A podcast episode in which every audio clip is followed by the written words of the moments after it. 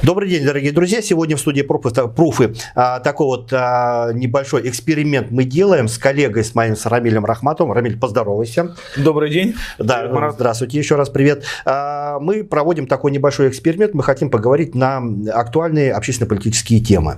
А, мы снимаем программу 17 числа, и вообще вот про Ради Хабирова давно уже говорят, что он не просто хромая утка, скажем, а вот после вчерашних событий, вчера, 17 сентября, 17 э, января, мы снимаем программу 18 числа.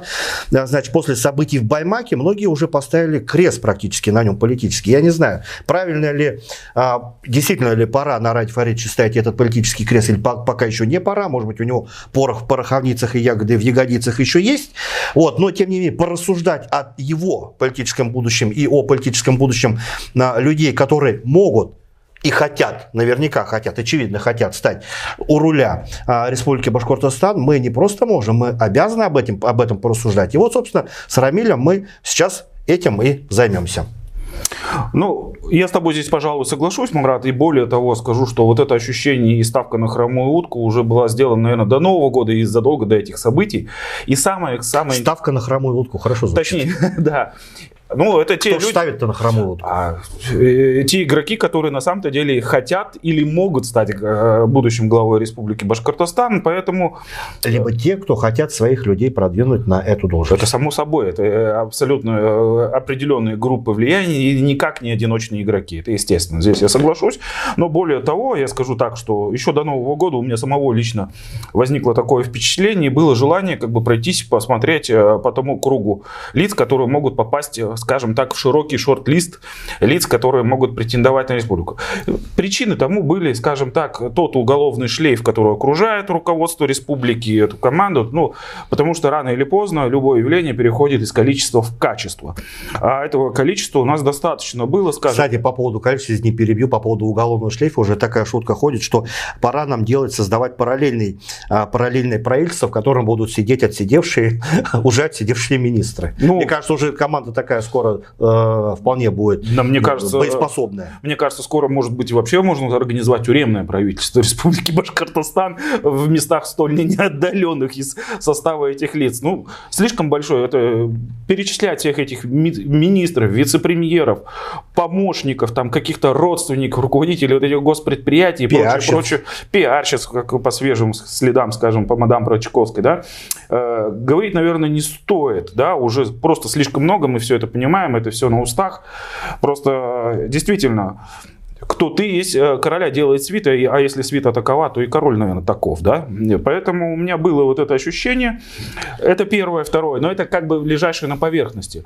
А есть же и другое явление о том, что за эти пять лет систематически э, Хабиров не справлялся, наверное, совсем, за что он вообще прикасался. Кстати, давай вот, может быть, пройдемся, какие основные вот косяки Хабирова? Ну, начнем даже. Первое, что он проявил. Начал войну с перевозчиком, обозвав все это, как говорится, транспортной, транс, реформы. транспортной реформы.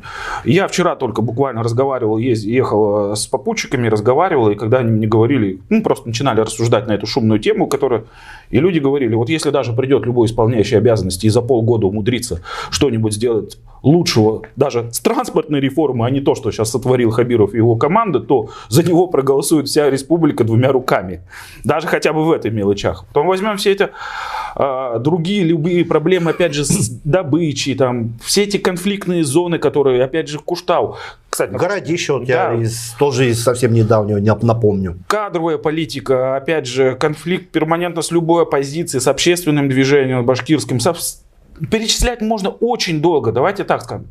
Всего, чего они прикасались, все это порождало проблемы. Начиная от земельной реформы, когда забрали полномочия, скажем так, у муниципалитетов, в итоге получили и породили строительные войны да, застройщиками.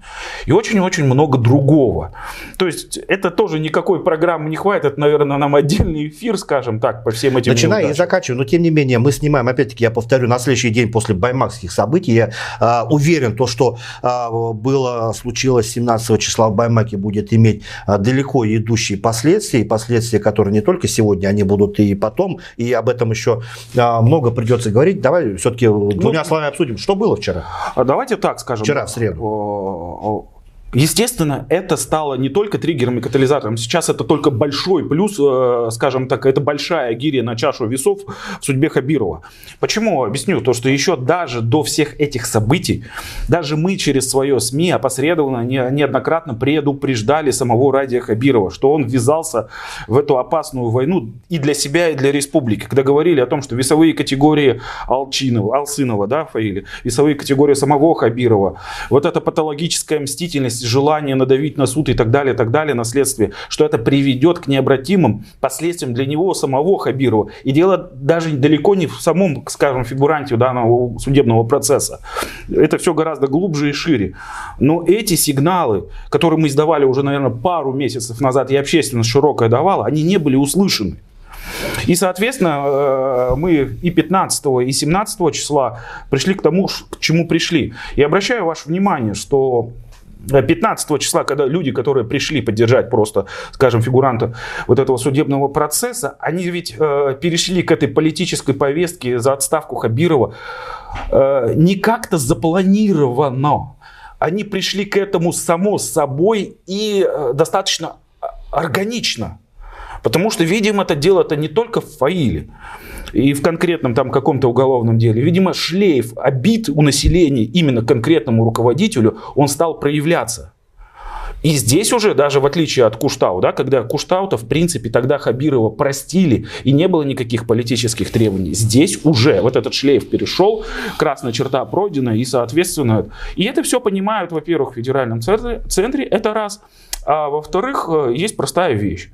Э, всем губернаторам, включая нашему, от них требуется сейчас в условиях СВО, предстоящих выборах только две вещи. Это всемирная поддержка СВО и, соответственно, ветеранов там, и военнослужащих, да, их семей. И второе обязательное условие – обеспечить спокойствие, общественный мир и порядок в регионах, чтобы мы все в едином порыве, соответственно, в марте сделали единственно правильный выбор. И вот эта задача была катастрофически провалена. И при том она провалена э, не каким-то одним случайным событием. Она была провалена последовательно, грубо и с э, каким-то остервенением. Я думаю, что несмотря на то, что как дальше будут события развиваться, будут закручиваться гайки, будут там будут или не будут посадки, или наоборот будет пересмотр дела Алсынова, это вообще уже не имеет значения в федеральном центре все выводы сделали. Тут вопрос стоит о том, что, скажем так, отставка будет совсем шикарным подарком, скажем, и успокоением для региона до марта, либо она состоится после марта э, данного уже текущего года. А может быть, ему просто досидя... Э, дадут все-таки досидеть до окончания своей первой каденции? А так, а так не получается, потому что э, необходимо так будет, чтобы на выборы заявились определенные лица, и чтобы исполняющие обязанности, подчеркиваю, исполняющие обязанности руководители региона все-таки какой-то позитив накопил, чтобы это было не черт из табакерки для населения республики. И это все все осознают и на Старой площади. Я думаю, что решение будет в апреле уже принято, потому что там будет определенный срок на назначение выборов. Поэтому... Ага, ну давай сейчас вот по поводу вот этих вот из табакерки как, я, как раз поговорим, но прежде, прежде этим все-таки мы должны, наверное, а, соблюсти некоторые нормы закона и сказать, что Фаиль Алцинов, он а, Росфин мониторинга внесен в список а, лиц, в отношении которых имеются а, подозрения, что они могут быть причастны к экстремистской и террористической деятельности. Мы а, по закону а, вынуждены и обязаны эту пометку делать. Итак, давай поговорим о том, кто бы мог а, допустим, а, принято решение ради Фаридовича, все, давай, пока, до свидания, в отставку на пенсию, заслуженную или незаслуженную. Кто бы мог а, возглавить Республику Башкортостан в этот простой и непростой одновременно период времени. Вот каких, скажем, кандидатов ты знаешь? Ну вот смотрите, когда в предыдущие годы мы обсуждали все этих кандидатов, есть там старые и новые кандидаты. Это вот угу. та колода карт, которая нам всем вообще известна. Перетасуем сейчас вот Да, да, начиная там от времен еще Хамитова, некоторые звучат фамилии, да. Потеребим ну, Да, да, потеребим, да. А сейчас появились и совершенно новые как бы лица для меня интересные. И в принципе я для себя отмечаю, что... Давай со старых начнем. А давай, пожалуй, ты начнешь со старых. Например, кого ты предполагаешь? Ну, например, например, например, э, фамилия, которая уже, в принципе, в этом, в этом контексте, в контексте того, что мог бы э, занять место э, главы Республики Башкортостан, фамилия называлась и продолжает называться. Допустим, это бывший мэр Республи... Республики Башкортостан, говорю, бывший мэр Уфы, человек с самыми красивыми бровями Ирик Елалов. Что вот есть у тебя сказать на этот счет? Мог бы он, достоин ли он возглавить республику? А вот давайте о том, что это не пустое, скажем так, сотрясание воздуха, говорит хотя бы тот факт, что Ялалова не допустили до выборов в Госсобрание Курултай, соответствующим образом прервав его возможность на переизбрание Совет Федерации. Оборвали на взлете? Да, да оборвали на взлете точно так же, как в свое время оборвали Рудика Искужина, ага. когда Хамитов уже боялся такого кандидата. Здесь и Хабиров такой, такой же маневр предпринимает, поэтому ничего удивительного здесь нет. Более того, я скажу так, что по сравнению с тем, что происходи, происходит в городе, происходило, происходит в республике и сейчас, и опять же, учитывая, скажем, личные качества, скажем, неконфликтность и прочее, и, просто человеческую, скажем так, симпатию к Ирику Ишмухаметовичу, далеко... Чью симпатию? Ну, от, со стороны, скажем, горожан, жителей республики, это далеко со не... Со стороны э, горожан я напомню, что его назвали дендрофобом, человеком, который вырубает и боится деревьев, а деревья – это э, болезненная точка для Уфы, очень болезненная болезненно. Соглашусь, что э, не безгрешие и есть определенные, скажем так, но мы напоминаем о том, что многие темы, которые раскачивались против того же Ялалова еще во времена Хамитов как мэра, угу. это были, скажем так, искусственные вещи э, со стороны, скажем, республиканских властей и со стороны Рустама Хамида. В принципе, это нормальная практика, когда, скажем так, шишки сыпятся с республики на город, это раз, или специально создается фон, но мы прекрасно знаем, опять же, что Ялалов э, в любом случае, он компетентен в своей работе. Он все-таки знаком с хозяйственной работой, рос с низов.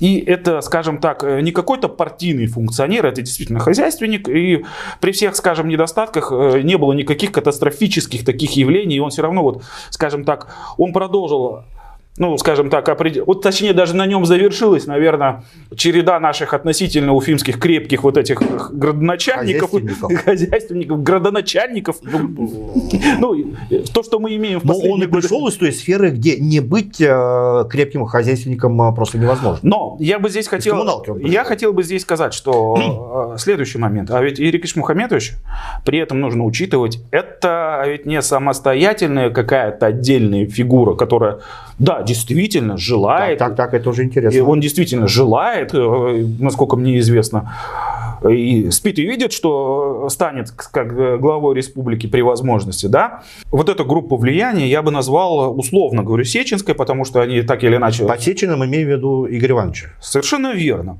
Да, но в этой Сечине Игорь Иванович он не ставит и не, не ложит все яйца в одну корзину, поэтому это целая группа влияния, в нее входит и, допустим, такой крупный бизнесмен, как господин Веремеенко, опять же, наш уфимский представитель Дамир Мугинов, депутат Госдумы э, э, Гельмудинов, бывший наш руководитель ГИБДД, да, Уфы Господи. и Республики Башкортостан. И среди кандидатов этой группы влияния не только ведь э, господин Ялов, там опять же стоит упомянуть э, зятя Игоря Ивановича, это Тимур Булата Каримову, он же внук Мустая Карима. Ну и, пожалуй, что стоит, наверное, назвать э, имя вице-президента и ответственного за службу безопасности Роснефти Урала Латыпова, который также является уроженцем нашей республики, именно города Уфы. Поэтому, наверное, стоит останавливаться, когда мы говорим о Бирике Ишмухаметовиче, наверное, стоит и об этих людях поговорить, поскольку я их представляю себе представителями одной определенной группы влияния. Слушай, у меня, знаешь, какое, пару вопросов есть. Вот, а, хорошо, и э, Ирик Ишмухаметович он э, долгое время работал, он, он имеет здесь, эм, он привязан к Уфе, к Башкирии и так далее. А тот же самый Тимир Булат, он же э, он не живет здесь. Он, с какой стати он мог быть, может быть, рас, он, с какой стати он может рассматриваться вообще на эту должность? Ну вот давайте так скажем, что э, родство, скажем, с Игорем Ивановичем Сечиным, который фактически контролирует Роснефть. Он а, зять Сечина. Да, да, зять Сечина именно, подчеркнем. Это, естественно, уже само по себе рассматривается это. Во-вторых, ему делали или действительно какой-то политический бэкграунд, когда его э, сажали руководителем, э, скажем так, э, города Плес. Угу. Это уже есть, как бы ему делали. И опять же, то, что не, все не просто так, и то, что господин э, Каримов, опять же, участвовал в многих культурных программах в нашей республике, еще и при Рустаме Хамитове, и сейчас пытался это и так далее, что, опять же, напомню, что вроде бы он является каким-то, каким-то вроде бы послом Италии, там то ли что добрый... вроде общественный посол Италии в Республике Башкортостан. Да, да, да, соответственно, что все равно ему биографию здесь старались Рисуют. сделать, да, здесь так или иначе в республике сделать, но с Тимирбулатом Каримовым есть два момента. Первый момент, захочет ли своего, скажем так, зятя Э, Игорь Иванович Сечин бросать на такую амбразуру сложную, как Республика Башкортостан. Я бы, наверное, не стал этого делать из родственных чувств исключительно. Да? Ну и второй такой момент. Есть одна системная проблема для Каримова. Э, мы знаем его как внука, мы его знаем как зятя, но по большому счету личный-то какой-то бэкграунд и личной биографии для республики в нем нет. О чем я и говорю. Вот. Смотри, если у Елалова и у Тимирбалата есть определенные какие-то шансы, ну, вероятность, скажем, mm-hmm. шансы, чисто математическим языком есть какая-то вероятность. Какая вероятность из, у других э, ну, фигурантов Сеченского списка? Если вы имеете в виду Латыпова, да? Ну да, ну, например. Допустим, я так скажу, это выходец из силовых структур, и тем более, что выходец из Рос, Роснефти. Это тоже само по себе определяет, и есть какой-то определенный э, опыт э, работы в правоохранительных органах. Я напоминаю, что это органы прокуратуры, Генеральной прокуратуры. Угу.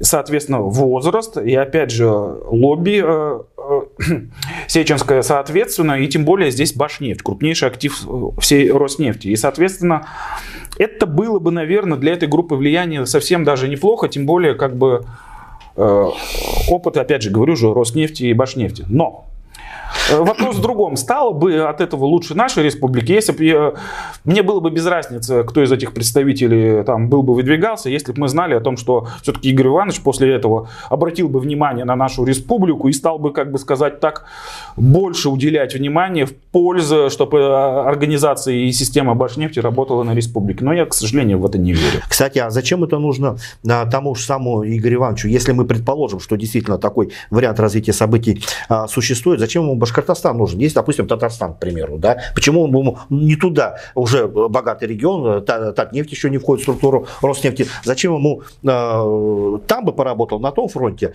Зачем ему нужен Башкортостан? Вопрос правильный, в принципе. Если у него здесь предприятие бы работало и э, давало все, что ему пожелается, условно говоря, то ему на самом деле это было бы и не нужно. Но проблема в том, что э, Ради Хабиров, как конфликтный человек, я не знаю, как конфликтный человек сам по себе, я даже не знаю по какой причине, но у него не сложились отношения ни с э, Роснефтью, ни с самим Игорем Ивановичем Сечиным. Давайте так, посмотрим угу. на последнюю статистику последних лет.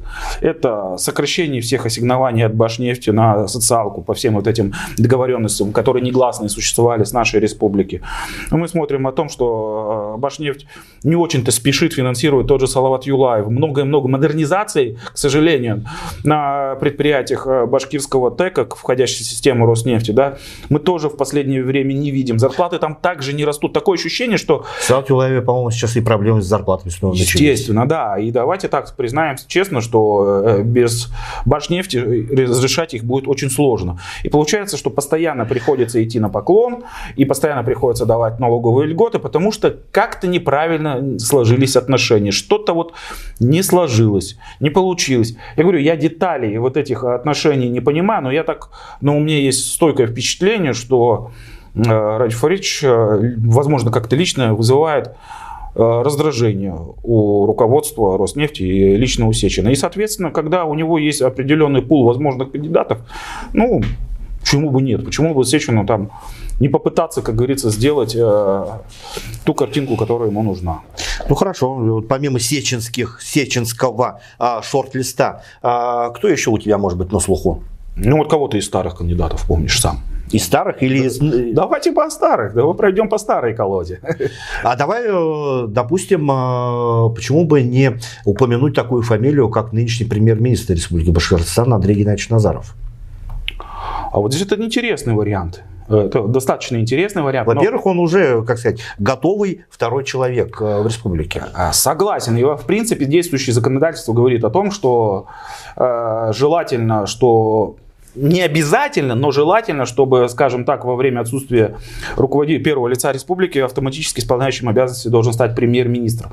Вроде бы так все верно, но э, есть другая формула о том, что э, при отставке главы региона в отставку уходит все его правительство, включая премьера. Так. Конечно, да, может быть и оставить премьер, но э, мы должны понимать, что как бы ни старался, а мы сейчас даже по, по событиям по Ямаке видим, по другим конфликтным зонам, там, начиная даже с Куштау и другим, Андрей Геннадьевич действительно очень грамотно старается отстраняться от всех этих конфликтных проблем. Он бизнесмен прежде всего. Да, да, старается не участвовать в этом, но тем не менее ассоциация Назарова с Хабировым, она будет и она и есть. И, соответственно, вот, э, скорее всего, я не знаю, насколько у него получится от всего этого дистанцироваться, но пока не очень совсем, как говорится. Поэтому, хотя да, в принципе, Назаров к этому стремится, идет. И я вот как вижу, э, он ведь э, потихонечку всех ослабляет, всех своих конкурентов. Всех... Вот поначалу же мы помним, что в свое время сложился некий даже триумвират при Ради Хабирове, когда там был там, Сидякин, Назаров, Хабиров, сам, собственно, были определенные, там, скажем так, точки равновесия созданы в, э, в руководстве республики, да, там, то сейчас этого равновесия нет. Угу. Ну и давайте вспомним, наверное, скажем так, антипода э, господина Назарова, который, который и ушел по его это. Вспомним, что Ради Фарич, когда пришел, сказал, что давайте все примиримся, все элиты, не будем делиться там на Рахимовских, Хабировских. И, угу. помните, сказал, Сарбаевских. А, э, Равиль Сальхович. Да почему-то, знаете, у него... А разве это уже не списанный материал? Вот знаете... Политически списанный материал. Да у него какое-то есть свойство постоянно всплывать.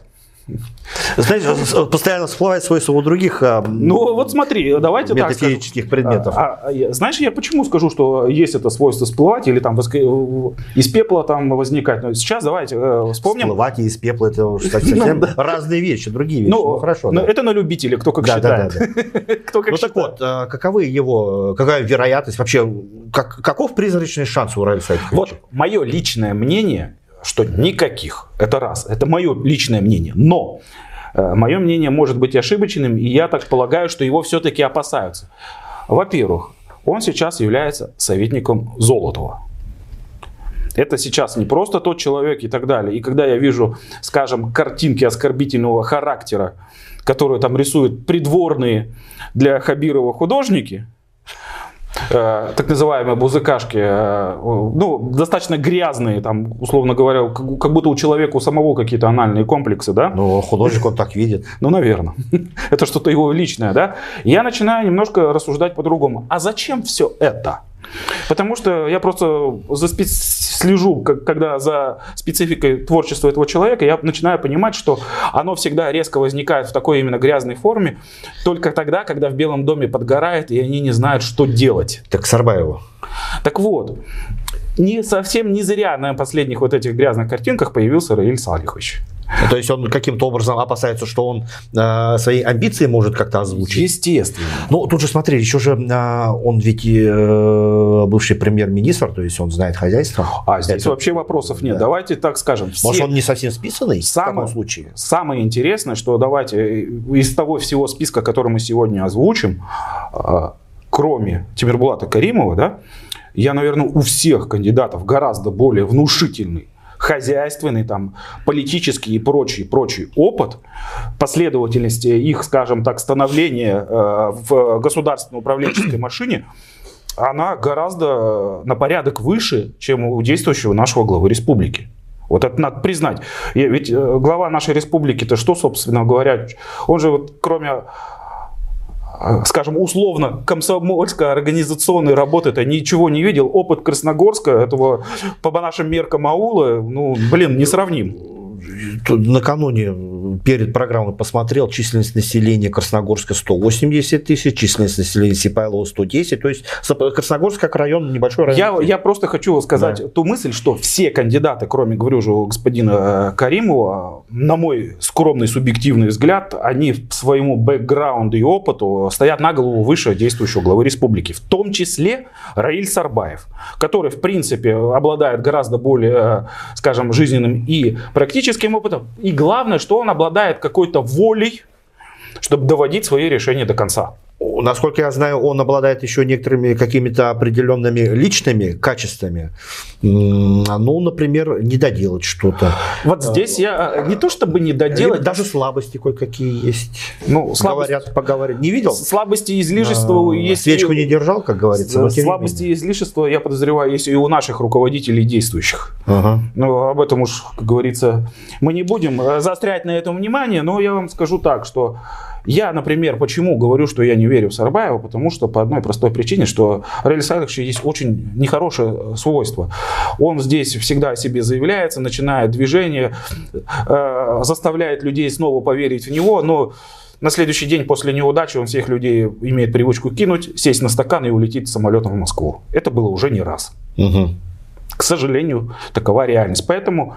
То есть эскапизм такой, да? Да, поэтому Извините, увольте, я против данной кандидатуры, я бы сказал так. А вот ты кого из, э, скажем так, еще из стареньких? Из стареньких, новеньких, стареньких, новеньких, и вот для меня немножко удивило вот появление на днях, опять же, на, в наших телеграм-каналах в сети интернет, при том на трех языках прекрасная речь, это Ильдус Губадуловича Илишева из той же ага. команды Сарбаева, да, скажем, так, так, вице-премьера, так, дипломата, причем, который работал в последние годы именно угу. на таком остром э, участке ближневосточном, да, в арабских всех странах, и давайте посмотрим, что у нас идет сближение, да, с этими странами. В любом случае, это доктор политических наук, это да, действительно успешная э, фигура в любом случае, как бы его сейчас не пытались это, я не говорю к тому, что у него есть эти амбиции или нет, но я просто понимаю, что его появление сейчас в сети, это было отнюдь не случайным явлением. Так что это я сделаю из разряда предположения, но основываясь на том, что я уверен, что он не случайно появился. А может быть, э, идет как раз-таки такой, скажем так, уже а, ну, определенные смотр, смотрины определенные идут, причем оттуда. А, я подозреваю, что это именно так. В том числе. Потому, да, потому что, давайте скажем так, э, я очень сомневаюсь, чтобы Ильдус Губайдулович, человек, который крайне встроенный в систему, в том числе силовую, угу. МИДовскую, СВРовскую, там, ФСБшную и прочую, да, чтобы он сделал какой-то такой шаг э, без какого-то там согласования с вышестоящими органами в Москве, ну, соответствующими. Да. Этого просто быть не может. Насчет этого э, согласен. Поэтому это идет э, определенная, скажем так, мне кажется, э, анализ ситуации, это идет брошенные, скажем так, определенные шарики в воду, и это, чтобы вызвать определенные триггеры. Ну, посмотрим. Как говорится, мне кажется, сейчас можно поговорить и о каких-то новых лицах, которых... Да, давай, есть кто-то... А хотя нет, подождите. Точно. Мы забыли же совсем этого, скажем так, человека, которого резко в Уфе не взлюбил Рустем Закиевич. Я вам напоминаю сюжет про восточный выезд, про мост. Хамид Давлетярович, что ли, что-то мне подсказывает? Ну да, давай, расскажи сам эту историю нашим, нашим зрителям. Я ее не очень сильно помню, давай лучше ты расскажи. Да, Мавлияру, бывший министр да, строительства. Да, бывший министр строительства республики. Насколько я помню, он даже что-то вроде сказал того, что э, в адрес э, Рустам Закича, насколько это надо не любить Уфу, чтобы сделать такое, э, говно, в смысле набережную такое. Совершенно верно.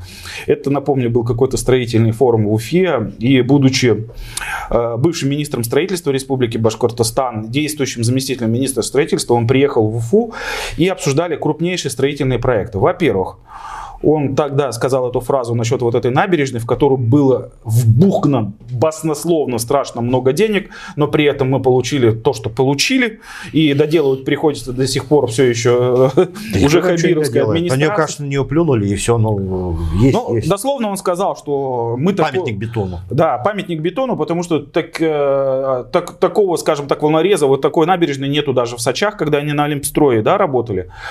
И, во-вторых, он сказал это про проект проект восточного выезда и соединение его с трассой М7, М5, потому что он сказал, как можно не любить свой город, чтобы пустить в 21 веке, ну в 20-21 веке, пустить в центр города весь этот грузопоток, который может, должен идти по объездной, когда во всем мире, и в том числе в России, строятся круговые дороги вокруг городов. Рустем Зайкевич на него тогда воз, поимел очень лютую злобу, и я так понял, что и некоторое время его даже не желали видеть республике. Но, смотрите, э, с Хамидом Давлетьярычем интересная тема. Он же тогда Ну, не хочет меня здесь Хамитов видеть. Ну, и бог с ним. Он же не, не испытывал, на самом деле, никаких-то эмоций и никаких-то амбиций к республике. Я так понимал, что он занимался тем делом, которое ему нравилось. И он с ним справлялся. Давайте скажем, Олимпстрой он вынес, э, Олимпиаду мы получили. Угу. Притом прекрасную Олимпиаду, да, без всяких, э, скажем, всех вот этих срывов. Поэтому здесь определенно у него заслуги есть. Да, человек, конечно, я вот нисколько не погружен, желает ли он сам это. И... Хочет ли республика Мавлиярова здесь? А вот я тоже не могу сказать. Мне кажется, сейчас республика хочет кого угодно, кого, кого угодно, лишь бы другое дело, что мне кажется, если вдруг э, господину Мавлиярову кто-то, скажем, из Кремля скажет вперед, но он возьмет под козырек и пойдет. Мне кажется, если Москва скажет вперед любому, то самый любой и пойдет. Совершенно верно. То есть э, вероятность того, что он может проявить свои амбиции, ты расцениваешь не очень э, высоко. Я, я не оцениваю их не очень высоко, но если ему эта команда пройдет, если за ним какая-то стоит группа, которая на него поставит ставку, все будет возможно. Во-вторых, просто единственное, конечно, тут есть определенные проблемы у него, то, скажем, нет э, действительно чистого политического опыта, да, скажем, вот этих всех интриг, взаимодействий, взаимодействие, прохождение между стройками, mm-hmm. ну, думаю, решаемая проблема. Может, это нам республике нужно, нам вот это политиканство надоело, нам нужно все-таки созидание и конкретная работа, во-первых. Во-вторых, ну, любой из них, из всех этих претендентов может найти грамотного э, руководителя своей администрации и как бы отстраниться от всяких там политических вещей, а заниматься именно созиданием.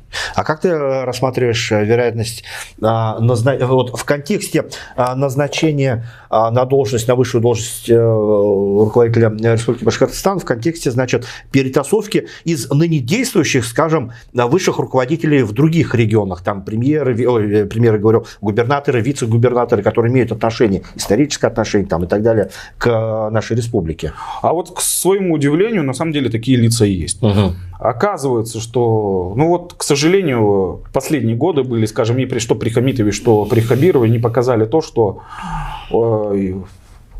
как говорится, нет пророка в своем отечестве. Все люди, наши, наши специалисты, но, как ни странно, они очень ценятся везде э, в других регионах. Я могу привести не только вот этих кандидатов, которых сейчас перечислен, у нас и в Пермском крае есть такие среди вице-премьеров, которые потом перешли, э, по-моему, в Ханты-Мансийский округ, э, фамилию забыл, по-моему, Григорий Невоструев, что ли, да. Ну, я не знаю насчет его амбиций, mm-hmm. насколько он проходимый, да. Но вот есть два конкретных вице-премьера. В соседний совет Свердловской области это Азат Равкатович Салихов из города Салаваты, в принципе, которому не так много, по-моему, чуть-чуть за 50, да. Mm-hmm. То есть политическое будущее еще все впереди? Да, конечно. Во-первых, это у него есть определенный свой бэкграунд, при этом он рос, опять же, у него, я бы ему поставил плюс так, что, что он свою службу э, по линии сначала, скажем, Министерства юстиции и службы приставов, он проходил во всех соседних регионах, то есть то в и в Башкортостане, и в Оренбургской области, и Свердловской области и так далее. То есть у него, он в принципе, скажем так, по Волжью, Урал знает хорошо, и ему в принципе взаимодействовать легко. И он и сейчас занимается такими вопросами в Свердловской области, как взаимодействию с соседями, в том числе и с Республикой Башкортостана. Я вот смотрел публикации, которые с ним связаны, в интернете, да, вот на первый взгляд выбрасываются именно те, которые, э, скажем так, э, курирование тех районов Свердловской области, там, начиная от Красноуфимского, там, Мартинского, Нижнесергинского и прочих районов, которые прямо завязаны на наш северо-восток республики. Да? Угу. Тут бы я вспомнил его хорошее такое глубокое участие в проекте от, от Айсал, да, вот приезжал он у себя там в родном Мелюзовском районе, да, скажем, Мелюзовский наш башкир, да, там мечеть построил. И, кстати, с мечетью даже интересный такой момент возник, который вызвал глубокое раздражение э, руководителя нашего республики. Вот вспомните, в мае, если не ошибаюсь, был вот этот форум, который посвященный вот этим землячествам. Он что-то там такое сказал, что-то, вот я у себя на родине мечеть достроил, что-то такое, говорит, Ради Фаридович, мечеть на Салават Юлаева, как сказал нам Муртаза Губайдулович, и прям так, так, какая-то пространная речь нужно обязательно достроить. Вы знаете, Ради Фаритович, я проезжал мимо строящейся мечети, которая была начата первым президентом Республики Башкортостан Рахимовым Муртазой Губайдуловичем, а там упал каким-то образом купол. Его все равно нужно сделать. Я понимаю, не стало нашего любимого и прекрасного человека, хозяйственника, который много сделал для нашей республики. И этот купол упал именно после его смерти. Хочу сказать, что этим добрым делом, которое мы сейчас всем миром всеми башкирами, находящимися здесь, живущими в республике, мы вместе должны достроить эту прекрасную мечеть. Ну, говорят, что во всяком случае, люди, которые были свидетелями этого выступления, говорят, что это была тихая ярость, я, ярость в прямом смысле. Ради Фарич, он лицо-то сдержал, но говорят, что чуть ли Да не лицо потемнело. действительно несколько обидно все-таки, мне кажется, в адрес э, Фаридовича-то. Ну, блин, ну как это вот смотри, а ты назвал фамилию Салихова, а почему ты ее назвал? Он уже каким-то образом про- проявлял свои, может быть, амбиции, не обязательно э, в контексте Республики Башкортостан, а вообще, может быть, э, В том-то и дело, что именно что... выпячивался как-то В политически. том-то и дело, что этот же Салихов, он точно так же, как и Мавлияров, они, да, никак не проявляются, но они, так или иначе, их э, анкеты, они лежат, потому что, мы, наверное, ниже коснемся, потому что все равно подборка, скажем, кадров э, для губернаторов, это действительно сложный момент, и не так много лиц, которые действительно могут возглавить республику и не будут раздражать население. Соответственно, подборка проводится, и вне зависимости, проявляют они интересы или нет, они все равно все в кадровой обойме. И вот таким же лицом, например, которое... Про Салихова. Я бы вот, честно говоря, э, немножко не согласился бы, потому что, во-первых, смотри, э, Салихов э, очень давно имеет хорошие дружеские связи, отношения с Койвашевым. Мгм. Это первое. Второе, он кто? Вице-губернатор? Да. Свердловской области. Свердловская область это не менее богатый, не менее такой, не менее богатый регион, чем Республика Башкортостан. Это и природные ресурсы, и люди, заводчане там и так далее, и так далее. Зачем ему уходить в аналогичный, скажем, по потенциалу экономическому, промышленному, людскому регион, когда у него есть э, не худшая Свердловская область? Я, как человек, родившийся в Уфе, но выросший в Екатеринбурге, скажу так, что Екатеринбург, Свердловская область – это классный город. Но домой в Уфу очень тянет. А, Это ну, раз. только. Этот «Куан тарта, ир тарта», типа говорится, это первый момент. Второй момент, э, в любом случае, давайте так, никто спрашивать его желание, подчеркиваю, не будет. Если из администрации президента скажут, любой чиновник скажет «есть» и побежит. И третий момент, э, любой чиновник, любой, скажем, политик, любой человек, который хочет состояться э, на государственной какой-то ниве, да, на этом поприще, он все равно хочет быть первым лицом, пусть скажем, в своем маленьком ауле, чем быть там третьим, четвертым, даже в большом городе. Так что, блин, ну, Так чем кто знает, шутит, да, да, да. Вот абсолютно из этой же категории лиц, лиц, скажем так, я считаю, что вот есть у нас еще один такой же кандидат, это первый заместитель губернатора Забайкальского края, Марат Фатахович Мирхайдаров. Он немножко моложе 78 года рождения, да, абсолютно как бы такой человек, который работал во многих регионах, при этом это человек, который вообще формировал, э, точнее стоял у истоков формирования такого органа, как э, полпредство регионов в Москве при президенте, да, включая даже наши, и он работал в этом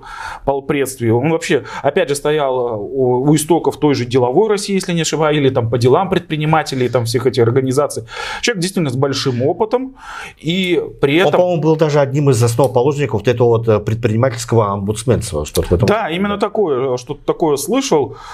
И действительно по работе, чем он ценен, действительно это работа по привлечению инвес- инвестиций, работа, скажем так, зарубежными партнерами, это, это все его конек. При этом, а, обращаю внимание, он первый вице, э, вице-премьер. Э, А я, я так понимаю, что у них э, нету должности премьера, а у них есть именно первый вице-премьер, а а должность премьера за- занимает и губернатор сам одновременно. да? То есть это фактически получается второе лицо Забайкальского края. Насколько ему нужно, опять же, я, мы тоже не можем рассуждать, потому что, скажем так, Ну, у нас, по крайней мере, теплее. да, ну, да, климат, э, климат гораздо да. более мягкий. Это, это представители, опять же, и наших бураевских башкир. э, То есть у нас тут есть два кандидата с юга и севера республики. Ну, чем черт не шутит, как говорится, я думаю так, что, смотрите, еще нужно понимать, что он свободно владеет английским, китайским, татарским, башкирским языками, да, Ого. и еще и на немецком разговаривает свободно. Вполне себе. То есть э, человек, безусловно, умный. Я самое интересное, что в публикациях, которые я посмотрел по Забайкалью, Вот негатива о нем вообще практически не увидел. Ага. То есть это тоже похоже, что фигура достаточно неконфликтная. А я думаю, что... Конфликтная, деловая, вот это вот все. Да, и мне очень радует, что, в принципе, хотелось бы именно такую фигуру видеть, потому что, как говорится, в, наших, в нашей сейчас истории так – Пусть даже будет не семи пядей во лбу, пусть даже не слишком много, лишь бы просто не конфликтовал и не мешал людям работать. Нам сейчас любой пойдет. Ну и сам, чтобы работал, тоже нормально. Ну и сам Сколько работал, если... Нет, это профессионалы, я обращаю да, да, внимание. именно профессионал. Потому что а... у нас Ради Хабиров, насколько я помню, я вот это вот не забуду, да? Вот э, в контексте, опять-таки, той же самой Протяковской, которую вчера задержали, а, буквально же накануне а, на прямой линии предновогодней Ради Хабиров сказал, что один из приоритетов его это окружение себя профессионалами. И тут же арестовывают. Говорить даже. Даже уже неохота говорить, да, вот именно. потому что одно, понимаете, мы каждый день вот сами, как коллега, приходим же на работу, и когда начинаем что-то, и мы каждую неделю ожидаем, что кого-то заведут дело, у кого-то... мы уже не удивляемся, да? Вообще даже не удивляемся, не вызывая даже эмоций и какого-то либо удивления, просто такое, ну, да, еще один, как говорится, проплывает по реке. Ладно, про Чайковскую зачем-то вспомнили. Женщина. А как насчет женщины? Женщины с микрофоном, да? Да, женщина с микрофоном. А, как ты расцениваешь а, вероятность того, что у руля Республики Башкортостан может стать женщина? Насколько я знаю, а, ну, определенные структуры ведут замеры общественного мнения и так далее, и они делают однозначный вывод, что в Республике Башкортостан пока республика сама Башкортостан, а, люди в республике Башкортостан не готовы а, к тому, чтобы женщина стала у руля республики. Но, тем не менее, есть кандидатуры, есть люди, которые не просто могли бы, а которые прям, эй-эй, я-я, я готова.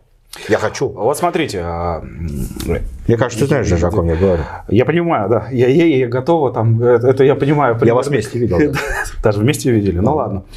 Тут интересный момент, давайте поясним нашим читателям, что помимо той социологии, которую нам дают там официальные власти и показывают там всемирную поддержку, любовь и так далее, есть и закрытая социология, которая занимается определенной структурой трех, трехбуквенной, угу. да, и которая они и определенные институты, которые передают все это Кремль, потому что Кремль все равно необходимо из Старой площади знать объективную Конечно. картинку. И картинки вот эти, которые даются в официальных вещах, в официальной статистике, опять же, в официальных каких-то социальных опросах, да, которые публикуются, она значительно отличается от того, что дают вот эти специальные органы.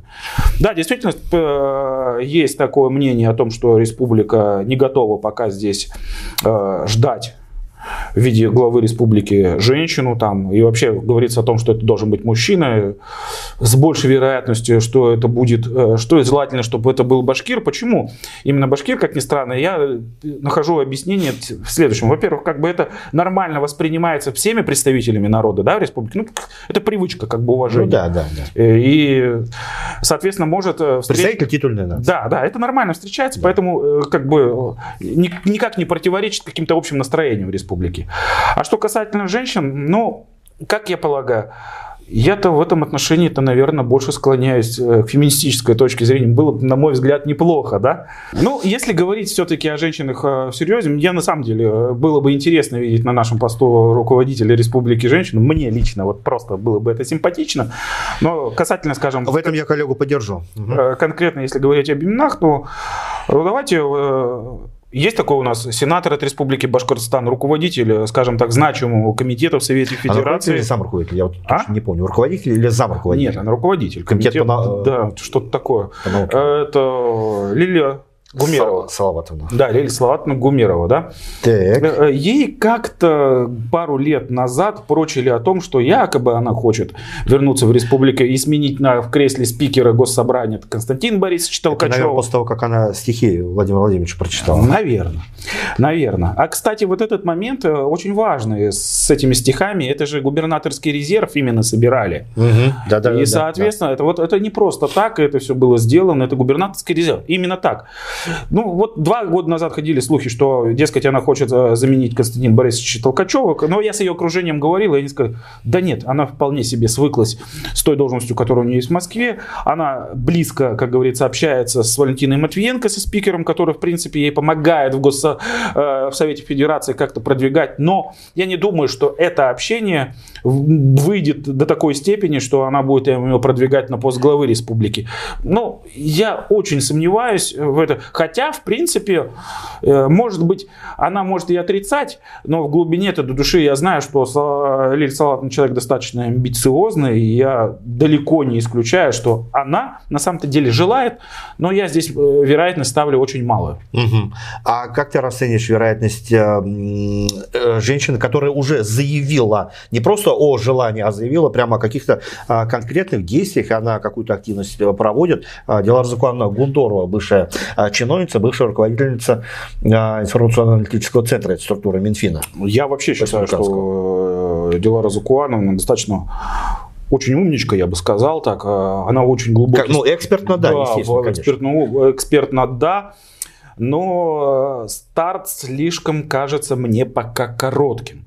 Почему? Во-первых, потому что еще пока не набран бэкграунд определенный, общественный, вот такой независимой работы, чтобы она же работает-то на поле не совсем, скажем так, провластном, а наоборот, скажем так, на антиподе нынешнему руководству республики.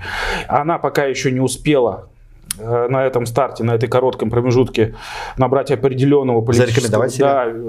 Да, э, да, зарекомендовать именно себя где-то какими-то конкретными делами. Да, проект э, о том, что она делает народного правительства, так называемого вот этого мониторинга, да, общественного, он интересный сам по сути своей, то, что он предполагает действительно э, э, определенный, скажем, э, более-менее критический анализ происходящего в республике, и в этом отношении я приветствую. Что касательно, скажем так, реальной политики, реального участия, ну, мы знаем, что нет никакой у нас реальной возможности набрать определенное количество подписей, то есть как самодвиженец у нее ничего не получится, а пока по политическим партиям мы видим, что у нее пока что нет никаких э, сигналов от политических партий, которые могли бы ее выдвинуть. Поэтому в реальном смысле я пока говорю нет. Но если вдруг какая-то политическая партия вдруг выдвинет, это будет очень интересно. Мне, было, мне бы, бы хотелось бы увидеть эту картину, потому что там я уверен, что если бы она стала реальным кандидатом, это было бы Рубилова, потому что она боец. Угу. Но, к сожалению, боец это да. да. Поэтому я здесь пока пока ставлю скорее минус, чем какой-то плюс, да. Или знак вопроса. Да, или знак вопроса, да, скажем так. Хотя при всем моем, говорю, глубоком уважении к ней, как к классному специалисту и опять же как бойцу. Слушай, а я вот еще одну кандидатуру потенциальную э, хотел бы обсудить, предложить к обсуждению. Э, у нее есть бэкграунд и экспертный, и политический. Э, ее вообще, вот один из наших спикеров недавно в интервью назвал ее самородком. Э, доктор экономических наук Самохонов назвал ее самородком. Э, ты понимаешь, о ком э, идет речь? Эльвира Набиульна, глава Банка России. Очень многие говорят о том, что вот из нее вышел бы хороший руководитель не просто региона, но и простите, более чем региона. Вот э, если бы она изъявила, э, она выход, выходец из Уфы, насколько я знаю, она здесь училась и так далее, так далее, э, вроде бы, если бы она свои амбиции так, такого рода проявила, что ты скажешь о это, конечно, из разряда, скажем так... Она же не просто женщина-кандидат, да, это именно вот чиновник, мужик в юбке. Потому что руководить Банком России, а, выдержать вот эту вот критику, жесточайшую критику в ее адрес по поводу это повышения ставки, по поводу а, различных ограничений и так далее, ни один, э, не всякий мужик выдержит. Абсолютно с тобой согласен. Это он действительно очень такой, вот, скажем так, железный, закаленный специалист во всем, да э, если бы это было бы так, это было бы, наверное, скорее всего, даже прекрасно, да, но я, к сожалению, считаю, что это из области фантастики.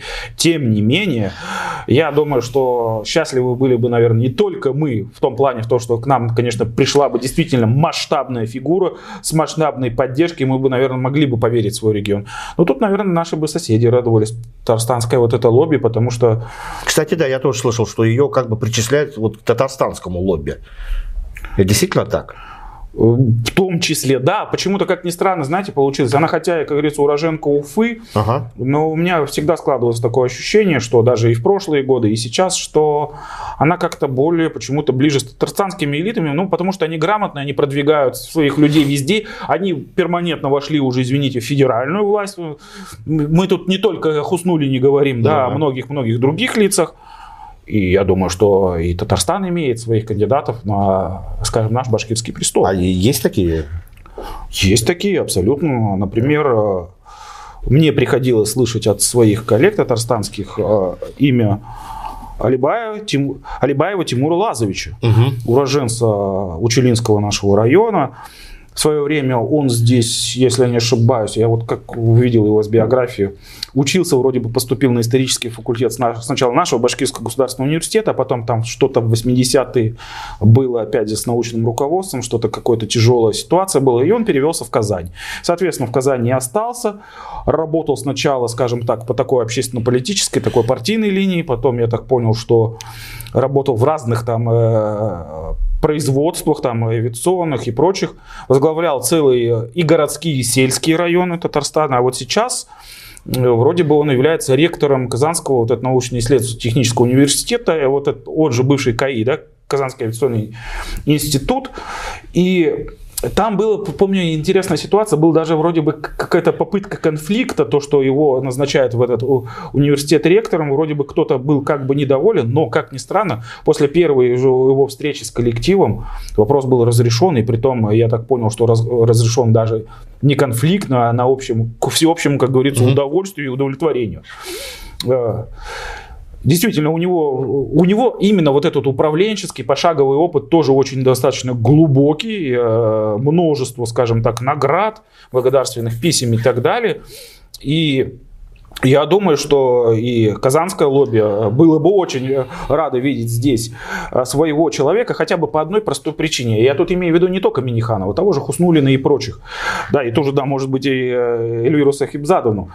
Дело в том, что, наверное, в последние годы вот эти, э, скажем, поведение Республики Башкортостан в отношениях с соседями, наверное, нашими кровными, да, любимыми братьями, оно немножко имело иногда, скажем так, мягко говоря, нездоровый угу. характер, вот эти опять же напоминаю, вот эти оскорбительные вещи вот, э, от, от музыкашки, которые сделаны были в любом случае санкции нашего Белого дома в период противостояния, скажем, там, определенного... Мэр Казани будет плакать, помнишь? Да, все наша, вот эти... наша набережная в любом случае будет лучше, ну, чем Но весь этот лютый бред. А, кстати, я хотел один момент сказать по ага. э, человеческим качествам Тимура Лазовича, да, Либаева. Вот когда прошлом году, если не ошибаюсь, или позапрошлом году я ездил в Казань, и мы как раз общались именно в Казанском авиационном институте с его руководством.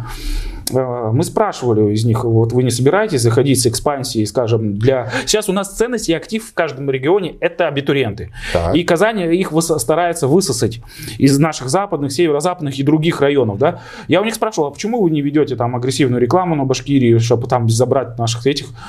А мне тогда ответил руководство этого, мы придерживаемся той политики о том, что у нас в Уфе есть э, Уфимский авиационный университет, соответственно, это сестринский, говорится, для нас вуз, и мы не, не будем его епархию, скажем так, лезть. Это просто вот человеческие были качества. Сейчас, к сожалению, УГАТУ уже не существует, поэтому, наверное, все-таки эта экспансия начнется.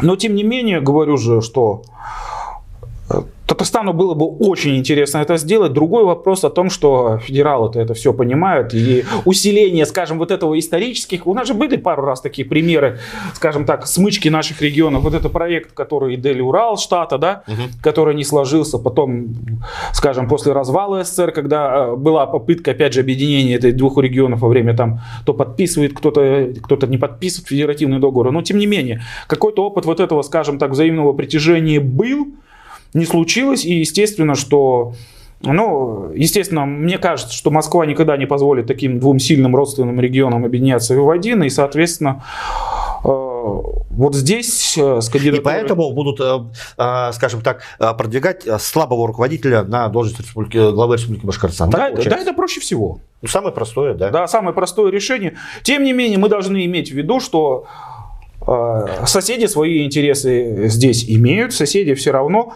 так или иначе свои планы будут э, по тихой сапой продвигать, и все может случиться, потому что я ничему не удивляюсь э, в силе татарстанского лобби.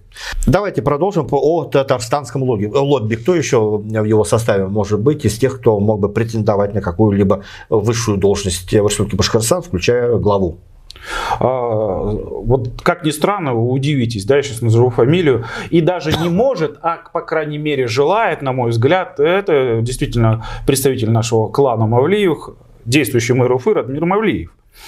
И вот обратите он внимание... Он только что мэром стал, куда ему? Он только что мэром стал, но уже ходят слухи, что его прочат на пост руководителя администрации, разнообразные слухи идут. И давайте так скажем, э, его тоже последовательно ведут последовательно ведут сначала с Нефтекамска, сначала в Уфу, и не скрывает эта группа, что в принципе его э, будут вести и на дальнейшие роли, в том числе вышестоящие. Если он, допустим, сейчас последовательно уходит в администрацию, допустим даже, или в любую, это, это понятно, что будет следующая ступенька э, на главу республики. И здесь надо понимать, что хотя он как бы и наш мэр как бы считается, но Давайте так, их э, бизнесы основные Мавлиевых завязаны на Татарстан, если не ошибаюсь, то ли на Чельны, то ли на Альметьевск, неважно. Важно то, что в принципе, как бы Татарстан на него тоже делает ставку, Хотя здесь интересный нюанс есть. Если я не ошибаюсь, вот э, в своих, кстати, э, стремлении, своих амбиций, реализовать свои амбиции, в том числе, возможно,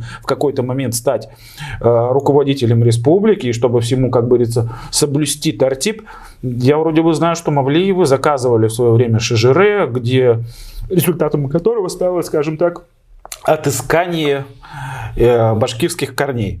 Хотя на самом-то деле я уверен, что по ментальности э, господин Мавлиев и его там родственники это все-таки ближе к э, татарской идентичности, в чем я не сомневаюсь.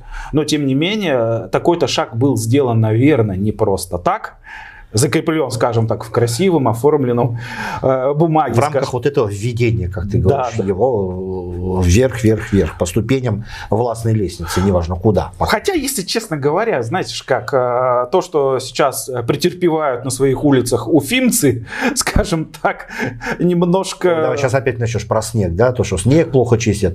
Ну, это первый, первый месяц, первой зимы, он еще не научился снег нормально чистить. Почистит еще, ну что ты это самое. Научится, да, думаешь? Не знаю знаю, наверное. А что он еще может научиться? А, кстати, а научиться, может быть, а, может быть, с транспортом что-нибудь научиться сделать, как э, считаешь? Ну, кстати, я... Ради Фарид, что я с понял. больной головы на здоровую ну, Совершенно верно, да. совершенно верно. Я... С одной стороны, с больной головы на здоровую, но с другой стороны, ведь э, самая главная э, проблема, в тра... самая главная проблема в проблеме в транспортной, вот это вот находится она именно в Уфе, а здесь не градоначальник разве должен решать? Совершенно верно, но я вот э, лично очень посочувствовал. Опять-таки, решил бы он эту проблему, и за него проголосовали бы. Тоже совершенно верно, но для этого ему нужны инструменты в, виде, по крайней мере, какой-то независимой политики от Госкомтранса. Угу. Если это условие будет соблюдено, я думаю, что Радмир Мавлиев бы нашел бы, по крайней мере, тех специалистов, которые эту проблему ему разрешили. А сейчас ему нет никакого смысла искать таких специалистов, если все равно э, все контролируется Госкомтрансом и интересами ребят постарше, мягко говоря. Да? Поэтому и интересами, в том числе финансовыми. Э, давайте так скажем. На мой взгляд, вся транспортная реформа, если так вернуться опять к неудачам нашего, ради с чего мы и начинали сегодня передачу, да, ведь давайте так, э, все это реализуется, единственная реализация, которую мы видим, ну, это просто бесконечная постоянная закупка нового автопарка, э, перевод, для перевозок этих автобусов. Это... Которые горожане не видят. Вот это очень важный момент. Есть главное закупить, потратить сотни миллионов. И пог... поставить в гараж, и, ржаветь. И, и, и, и погреть руки. Вот и все. Я вижу только в этот смысл. И, соответственно, что здесь Радмир Мавлеев, ну, к сожалению, думаю, беспомощен. Но если вдруг каким-то чудом он справится с этой задачей, и у него все получится, я еще раз говорю, сейчас в республике настолько э, клубок различных проблем завязан, то хотя бы за решение вот этой пятилетней техасской проблемы с транспортом, да наш горожанин полюбит любого, кто решит эту проблему. В Республике Башкортостан на самом деле очень много проблем. Взять хотя бы, э, опять-таки, я провел несколько интервью с э, нашими экспертами экономистами. Сам являюсь экономистом, я э, легко читаю эти документы, люблю это делать.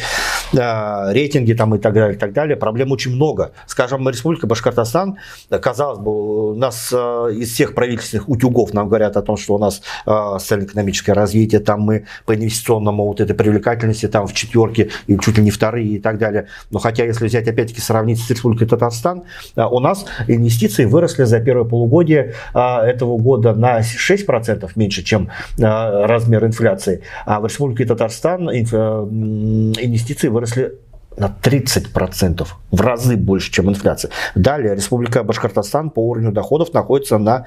Э, на душу населения, имеешь Да, душу населения, да, на 37 месте. Вообще по качеству жизни, это еще на 40 месте по какому-то тоже показателю. То есть мы даже не в середке, мы даже ниже где-то. Вот, и поэтому, может быть, э, хорошо было бы, чтобы Ой, я не знаю, хотя бы вот... Вот смотри. Райт Фаридович остался, э, ну, там, меньше года до второго суда, окончания первого срока. Второй срок, неважно, будет, не будет. Мне кажется, вот э, мы еще не заканчиваем, но вот небольшое такое э, предварительное резюме, да, может быть, хорошо было бы, чтобы республику возглавил, а может быть, даже и Райт Фаридович, это посмотрит программу и скажет, оп, Марат и Рамиль, вы правы, надо исправляться, исправимся, да, хотя бы что-то вот начать делать вот в этих направлениях. Транспорт, уровень жизни, уровень инвестиций. То есть не на словах, не только на словах, но и на деле. Вот Твоими словами, да, Богу в уши, но я вот знаешь, как а, для, для себя, к сожалению, сделал вывод, что необучаемый, необучаемая команда. К сожалению, пять лет э, Это показали. Во-вторых, ну вот Ильдус Губайдулович, когда сделал свое выступление, сказал, что этот власть, это руководство республики, она вообще отказывается даже слушать кого-то и приступать к диалогу, да, уважительному какому-то. Вот просто отказывается. Но необучаемый. Вот, к сожалению, я должен вот это сказать. Кому-то хотелось. Мы же тоже пять лет назад э, э, какие-то надежды испытывали. И разочаровываться в своих ожиданиях и надеждах и считать себя дураком тоже мне неприятно, к сожалению. Понимаете, я же, меня это больше расстраивает все это хозяин, все, все это происходящее. Поэтому, да, вот давай так. Мне все-таки кажется, что нам какие-то, ну, действительно, нам надо пусть даже хотя бы 5 лет какого-то внутреннего спокойствия, спокойной планомерной работы на созидание, не вот эти какие-то там попытки э, авралом какую-то решить какую-то конкретную проблему, взяться за нее и бросить. Это, кстати, видимо, в характере Ради Фаридовича. Он же у нас как? борец, единоборец, соответственно, который на быстрой дистанции, в короткой схватке пытается победить кого-то, либо просто проигрывает, но нам здесь нужен какой-то все-таки спортсмен-стайер на дальнюю дистанцию, с дальним прицелом, мне кажется, со спокойствием, равномерностью и без агрессии. А которая считаю, не нужен нам никакой спортсмен, нам нужен просто профессионал, который должен работать. Совершенно верно. Вот, и в конце, давай, знаешь, как мы вот перечислили ряд фамилий, а, охарактеризовали и так, и так далее, но тем не менее, а, хотелось бы еще предложить вот такую вот игру а, в конце нашей интересной экспериментальной программы. Давай составим какой-то наш с тобой шорт-лист лист из трех кандидатов. Из трех кандидатов давайте сразу скажем нашим читателям, зрителям, мы никого не продвигаем, мы просто сидим и анализируем. Если вы посмотрите эту программу от начала до конца, вы поймете, это всего лишь анализ текущей общественно-политической ситуации. Давай составим шорт-лист вот из тех а, фамилий, которые прозвучали, кто а, имеет а, или мог бы иметь, а, сейчас на самом деле не имеют, опять правильнее было бы сказать, мог бы иметь а, реальные шансы и каковы эти шансы, эти вероятности для того, чтобы занять пост, а, высший пост а, в Республике Башкортостан. А, сейчас достаточно каверзный вопрос, на который я не смогу ответить в силу того, что, к сожалению, политический ландшафт последних лет в нашей стране таков, что ни один человек на самом деле в открытую проявляет свои амбиции, скажем, на тот или иной пост в любом регионе. Опять же, не тот или иной человек, который на самом деле будет впрямую заниматься, скажем, тем, что выстраивать постепенно туда свои шаги, там, заниматься какими-то политическими интригами в отношении нашей республики, а этим занимался, наверное, последний сам, сама команда Хабирова, даже что при Хамитове, что при Рахимове, да? А, поэтому никто не, поэтому я не смогу тебе назвать конкретный шорт-лист, но я скорее бы я тебе предложил, давай э, экспрессом э, резюмируем по каждому Давай, из перечисленных фамилий. Это. Э, Каримов нет, Ялалов, я считаю, больше нет, чем да, потому что, ну, у меня есть э, вот просто физическое ощущение, что это сбитый летчик, и потому что... Это личная он, твоя вкусовщина. Э, может быть, но понимаешь, в чем дело? Э, здесь с Силаловым очень простая вещь. Он как-то проигрывает слишком тихо и э, как бы словно мирится с этими поражениями. То же самое касается, мне кажется, и Раиль Сарбаева, скорее нет и так далее. Хотя черт не шутит, потому что все-таки в круге человека э, золото, да, который, опять же, в круге уже Путина. То есть один круг накладывается на другой круг, и все может быть случиться, но я скажу скорее вот нет. Ты сейчас одновременно, нет, чем да. одновременно говоришь сбитый летчик, я думаю, так сильно приподнял его. Давай дальше. Э, нет, что да, потом Илишев, это э, в рамках предположения, я поэтому здесь вообще ничего не претендую. Салихов, Мирхайдаров, абсолютно как бы одинаковые примерно шансы. Да или нет? То есть 50 на 50, но очень возможно. И, в принципе, было бы, на мой взгляд, субъективно неплохо. А, Мавлияров, наверное, скорее нет, чем да. Скажем, если говорить о женском всем составе, скорее всего, нет. К сожалению. С, как мы выяснили. Да, да, Полибаеву, скорее всего, э, Тимуру такая же ситуация, скорее нет. По, Мавли, э, по Мавлиеву, Ратмиру Рафиловичу, э, Блин, вообще не исключаю, но не хотелось бы, потому что парень еще молод, ему еще учиться и учиться, и амбиции реализовать можно и лет через 10-20, набравшись хорошего позитивного опыта для нашей республики. А я свой шорт-лист не буду называть по одной простой причине. Я его хотел назвать, а потом сейчас вот сижу и думаю, знаете, вот мне мысль такая пришла. А, вот сегодня мы уже практически около часа, одни и те же фамилии, одни и те же фамилии, которые и так уже всем известны. В Республике Башкортостан проживает 4 миллиона человек. Но неужели из этого всего состава 4 4 миллиона человек нет а, какой-нибудь новой, нормальной, а, профессиональной фамилии не 60-70-летнего а, человека при всем уважении к возрасту людей, к пенсионерам там и так далее. Но я считаю, что будущее республики должны определять не те, которые уже, извините, но уже пожили и свою жизнь прожили, а люди, которые молодые. Это должен, это должен быть 30-40-летний максимум. А, профессионал своего дела, коих, конечно же, много. Не может такого быть, чтобы в 4-миллионной республике таких людей не было. И вот мне лично хотелось бы а, видеть именно такого человека. Я пока не знаю, кто это мог бы быть, а, мужчина это или женщина, неважно, самое главное, профессионал, но мне хотелось бы видеть именно вот такого человека. Дорогие друзья, спасибо, что смотрели нашу интересную экспериментальную беседу с Рамилем. Я думаю, что если все получится, если эта программа наберет хорошее количество просмотров, а, лайков, комментариев, реакций. Это будет не последняя наша беседа с Рамилем, может быть, и с другими гостями. Может, вместо меня кто-то будет, вместо Рамиля кто-то другой будет. А, что для этого нужно? Для этого нужно, чтобы вы подписались на наш YouTube-канал обязательно, чтобы два раза не вставать на наш телеграм-канал «Однажды Башкирии». Поставьте обязательно лайк и э, этому видео. Это нужно для алгоритмов YouTube, чтобы как можно больше людей увидели эту независимую аналитику, которой очень не хватает в Республике Башкортостан.